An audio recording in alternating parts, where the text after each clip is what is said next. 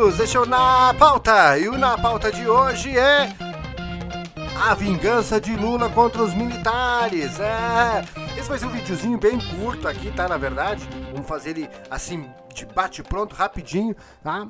Mas então, antes de nós destrincharmos essa história, eu quero é, convidar você a se inscrever no nosso canal, ativar o sininho das notificações e nos seguir aqui nas nossas redes sociais. É só colocar aí arroba na pauta hoje Tá? E você nos encontra em Instagram, Twitter e Facebook. Acompanhe também o nosso podcast lá no Spotify, tá imperdível, tá bom? Temos conteúdo exclusivo para a plataforma Spotify lá com o Na Pauta Polêmica todo sábado e o Na Pauta História que está sendo um grande sucesso. Nós estamos contando aí é, fatos históricos em episódios de 5 a 10 minutos, então está imperdível, de forma bem resumida, bem sintética, a gente consegue passar a informação para você. Afinal de contas, esse é o objetivo do Na Pauta, informar opinar e tentar te descontrair, né? Porque não tá fácil de descontrair. Vamos lá, vamos destrinchar essa história aí, então. É, começou a vingança do Lula aí com os militares. E nós vamos entender isso. É uma nova regra que está é, é implementada aí que, que vai trazer agora um empecilho a mais aí para os militares para concorrerem e exercerem cargos públicos. Vamos ver? Então, a nova regra que vetará militares da ativa, né, eu estou falando isso da ativa, de disputar eleições ou assumir cargos como ministros é uma medida importante para evitar a politização das Forças Armadas. De fato, isso é realmente importante, nós concordamos aqui. E a, a, ao se manterem na ativa e concorrerem a cargos políticos, os militares podem comprometer a neutralidade e a imparcialidade das Forças Armadas, que são essenciais para garantir a estabilidade e a segurança do país. A medida também evita situações como a que a gente viu com o ex-ministro da Saúde, Eduardo Pazuello, que permaneceu como general quatro estrelas enquanto ocupava o cargo de ministro da Saúde. Ah, era ministro da Saúde, era especialista em logística. E, e, e foi justamente a falha de logística que atrasou a vacinação é, em todo o Brasil. Né? É incrível. é, e isso pode gerar, então, o quê? Conflitos de interesse e prejudicar justamente a imagem das Forças Armadas. Então, ao exigir que os militares sejam transferidos para a reserva antes de disputarem as eleições ou assumirem cargos como ministros, a nova regra também permite que os militares possam exercer seus direitos políticos sem comprometer a neutralidade das Forças Armadas.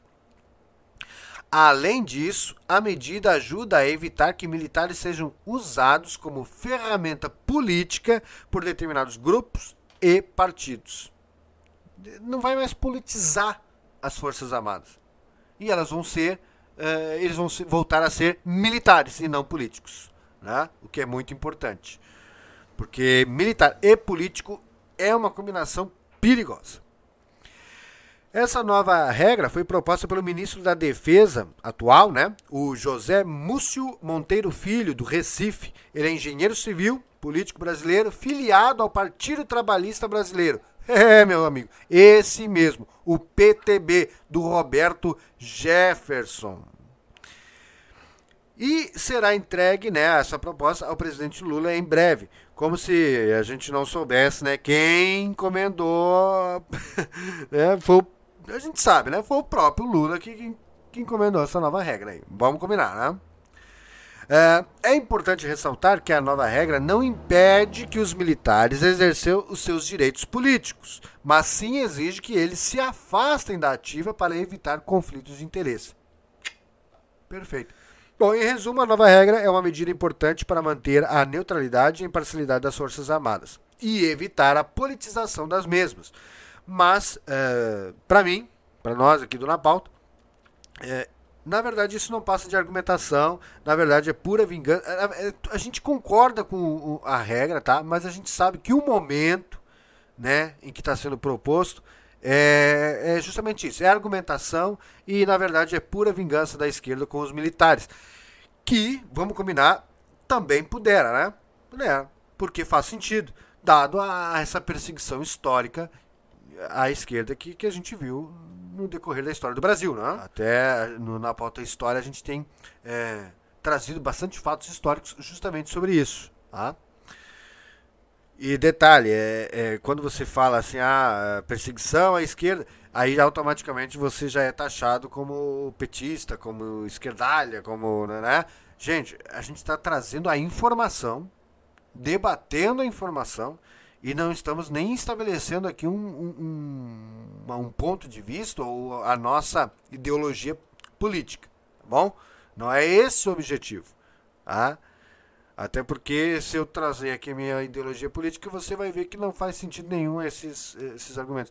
Porque eu não faço parte de nenhum desses dois times aí que estão liderando as polarizações brasileiras atualmente.